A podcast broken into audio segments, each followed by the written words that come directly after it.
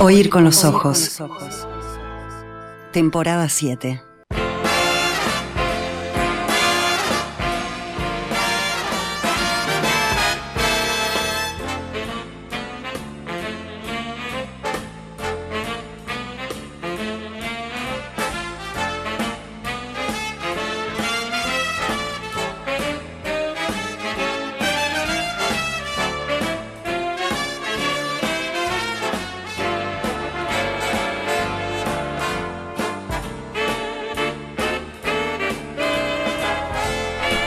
Bueno, bien.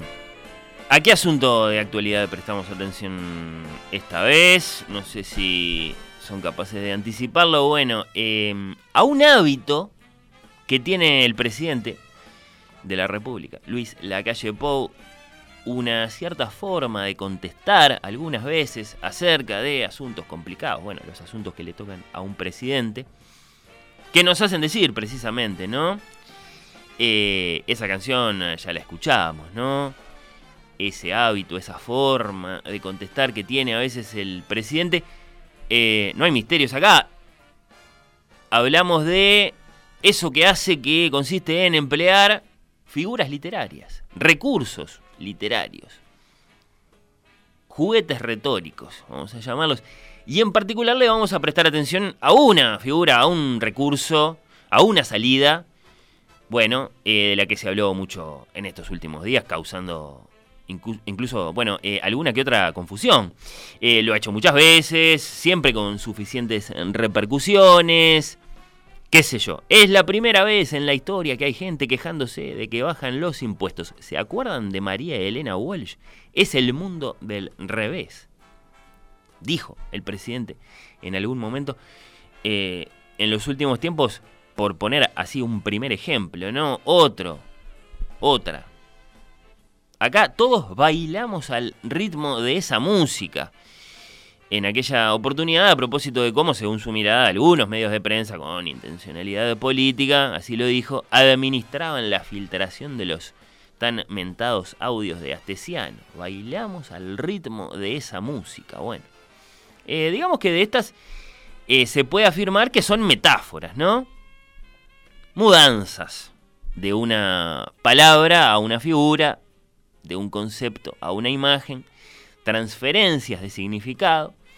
No siempre son tan claros estos recursos, estas figuras, estas salidas del presidente mm, con carácter de, bueno, literarios, en su expresividad, eh, yo qué sé, como cuando en la cumbre de la CELAC, hace poquito, contestó algo dicho por el ministro de Economía argentino, Sergio Massa, que trató de hermano menor a Uruguay, ¿se acuerdan? Una metáfora esa bastante sencilla, ¿no? País limítrofe, más chico, hermano menor. Bueno, y la calle Pau contestó, parece Disneylandia. Y nadie lo entendió, demasiado.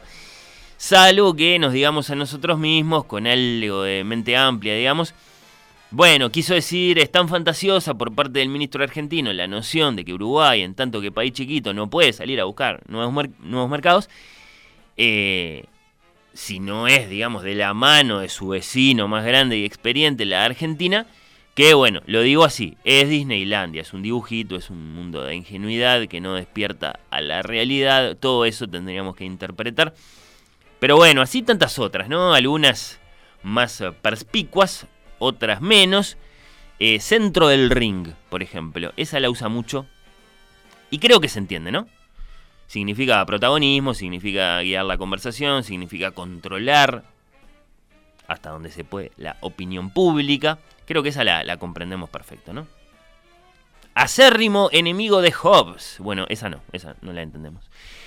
A ver qué les parece esta figura, entonces, les decía que nos íbamos a concentrar en una de las últimas semanas, este recurso empleado esta vez por el presidente.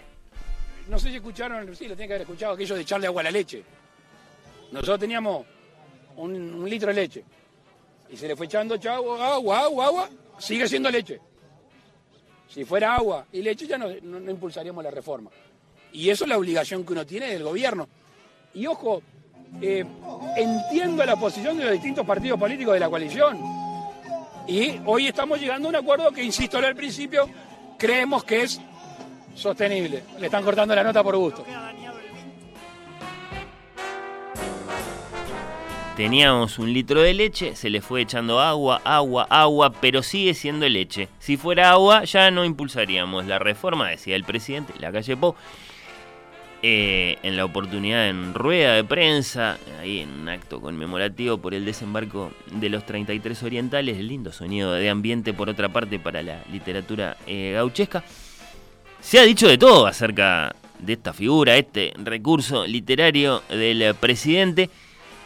La reforma, que ahora ya se aprobó, la leche y el agua, bueno, eh, un poco de parlamento, otro poco de paro y de actos que tuvimos en esta semana que pasó, se ha dicho de todo. Se habló de producto adulterado entonces, de mala calidad y por, eh, y por lo tanto que difícilmente es una opción para alimentar a los hijos y a los nietos. Estamos hablando de que ahí esta figura, este recurso, bueno, se empieza a despegar muchísimo, ¿no? De lo que sea que se estaba diciendo. Eh, igualmente se va a obligar a tragar este producto con nata y todo. Bueno, eh, se habló de agregarle azúcar, de agregarle café. Eh, en algún que otro artículo de opinión. Y se complica porque no parece esa una manera muy recomendable de pensar así tan incontroladamente por, transferencias e imágenes. Pero bueno, eh, sobre todo, y me detengo un instante nada más acá, se habló de la metáfora del presidente. ¿No?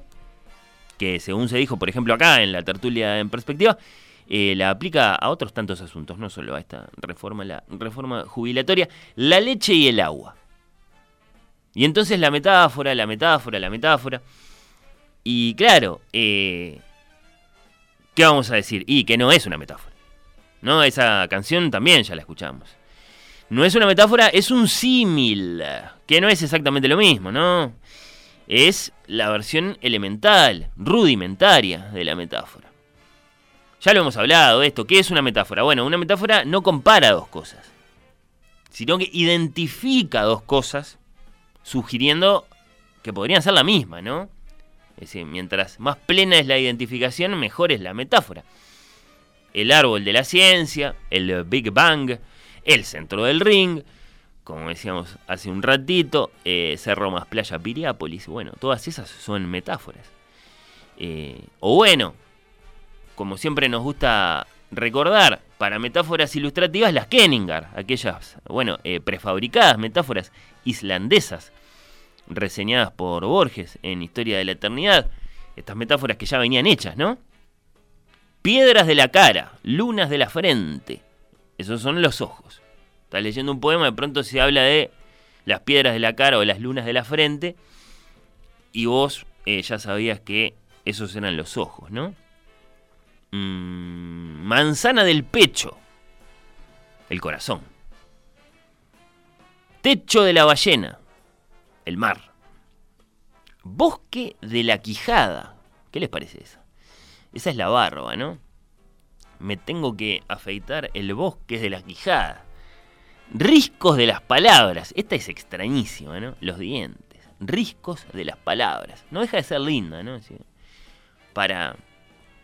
Bueno, eh, para, para, poder comunicar una palabra, bueno, eh, esos sonidos que, después forman las palabras, primero tienen que atravesar los riscos. Eh, esos, esos, esos riscos de, la boca, que son, eh, sí, los, los dientes, ¿no? Espada de la boca, que esa, bueno, como ya hemos dicho alguna vez, es un poco pornográfica, ¿no? Eh, la lengua, la espada de la boca, bueno, esas son metáforas, eso es lo que quería decir, ¿no? El símil, en cambio, bueno, es otra cosa. Ahí aparece el cómo. Por eso decimos que es más rudimentario. Porque compara.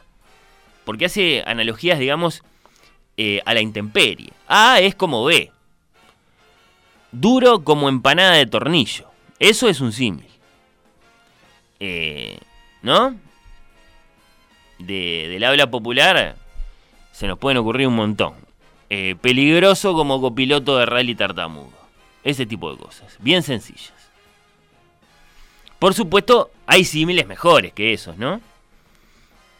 Marble like solid moonlight. Mármol como luz de luna maciza. De Chesterton. ¿No? Eh, que, bueno, te visitaba ahí en tu palacio, admiraba tu mármol y te decía, wow, ese mármol es como luz de luna maciza. Eso es un símil. ¿No? Oro como fuego helado. Eso no es tan mal, ¿no? Y le pueden servir al presidente. Famosamente para la cultura decir símil es casi lo mismo que decir Ilíada eh, Odisea, ¿no? Homero utiliza muy frecuentemente los símiles, hay cientos de símiles en sus eh, grandes poemas. Eh, y claro, operan como recursos explicativos, ilustrativos, tal y como lo quiso hacer el, presidente, ¿no? Homero tiene así bien cortitos, del estilo una atrás de la otra como puñalada de manco. Tiene incluso más de, fórmula, como, como si decimos eh, fuerte como un león, bien directo. Y después tiene, estos son los, los símiles que, que, son, digamos, eh, fama. Eh, esos símiles muy largos, pero muy, muy, muy largos, que algunos de ustedes recordarán acaso de sus siestas del, del liceo. Como cuando canta Homero, por ejemplo, para decir cómo se prepara Diomedes, el belicoso, el feroz, el domador de caballos para la batalla, entonces sintió que se le triplicaba el brío, como un león a quien el pastor hiere levemente al asaltar un redile de lanudas ovejas y no lo mata, sino que le excita la furia. El pastor desiste de rechazarlo y entonces entra en el establo. Las ovejas, al verse sin defensa, huyen para caer pronto, hacinadas unas sobre otras, y la fiera sale del cercado con ágil salto. Con esa furia penetró en las filas troyanas el valiente Diómedes.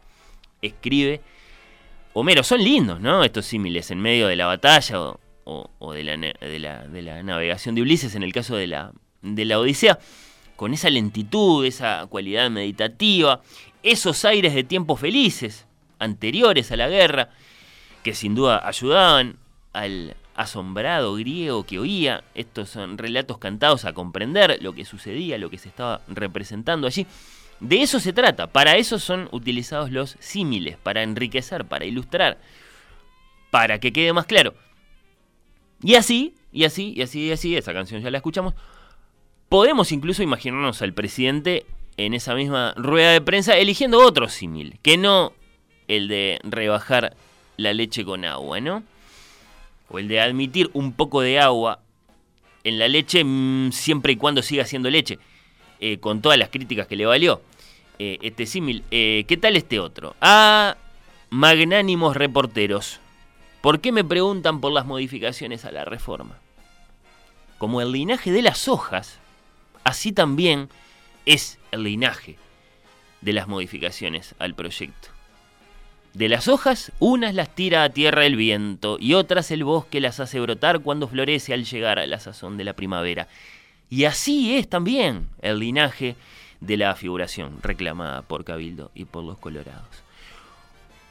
Unas brotan y otras se desvanecen. Decía el presidente y se ahorraba todo lo que le dijeron, cheto, no trate de quedar como un campero o como un popular, no sé qué. Nadie tiene claro por qué procede Homero como procede, ni para los símiles, ni para los famosos epítetos. Pero lo que sabemos es que son recursos eh, que, son, que son salidas eh, muy bellas, ¿no? Aquiles, el de los pies ligeros, es, un buen ejemplo de, epíteto homérico. Eh, Borges dice que, que acá lo que hay no es liturgia, ni siquiera poesía, sino simplemente habla, habla, habla popular, modo común de hablar. Como cuando un poeta dice todo el santo día y no atribuimos, dice Borges, la santidad de ese día a la invención de ese poeta, sino simplemente a cómo es el lenguaje, ¿no? a una invención en todo caso del, del propio lenguaje. Lo cierto es que hay símiles que ayudan y hay símiles que complican, ¿no? como quedó probado. Uno muy misterioso en la música es el que aparece en la bella canción A Horse with No Name, un caballo sin nombre, de la banda de folk rock América, escrita por el británico eh, Dewey Bunnell en 1972. Eh, y es un símil, digamos, eh, indudablemente porque está muy articulado, muy explicado, ¿no? De esa manera, en tanto que Canción del Desierto, el propio Bunel ha contestado más de una vez acerca del sentido de ese caballo sin nombre. Eh, es el auto. Es el auto que uno maneja muchas horas de forma así muy liberadora para alejarse de la confusión de la vida hacia un lugar más pacífico, más tranquilo, más claro. Es un gran símil.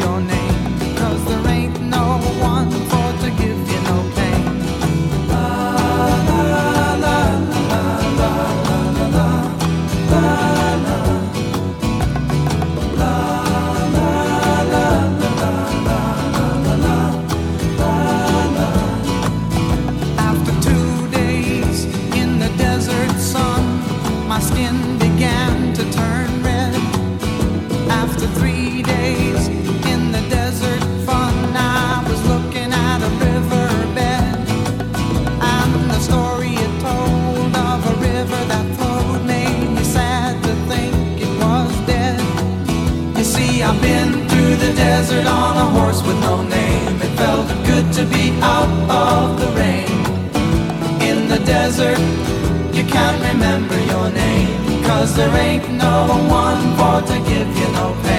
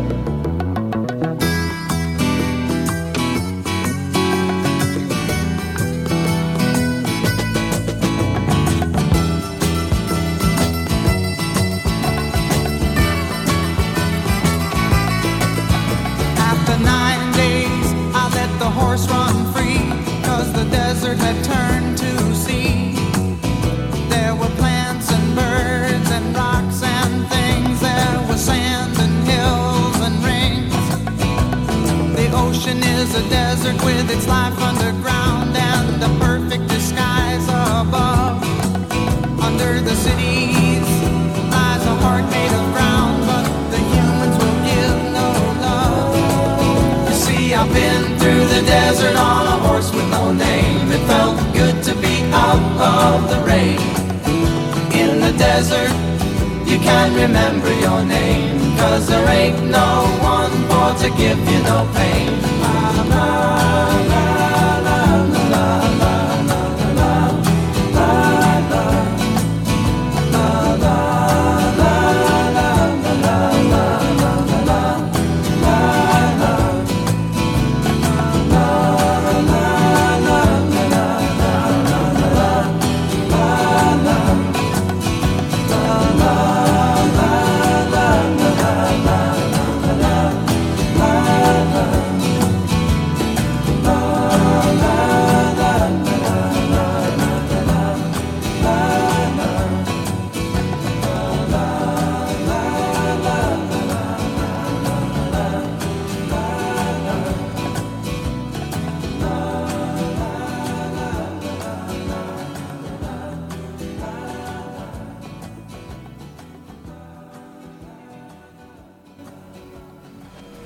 Oír con los ojos.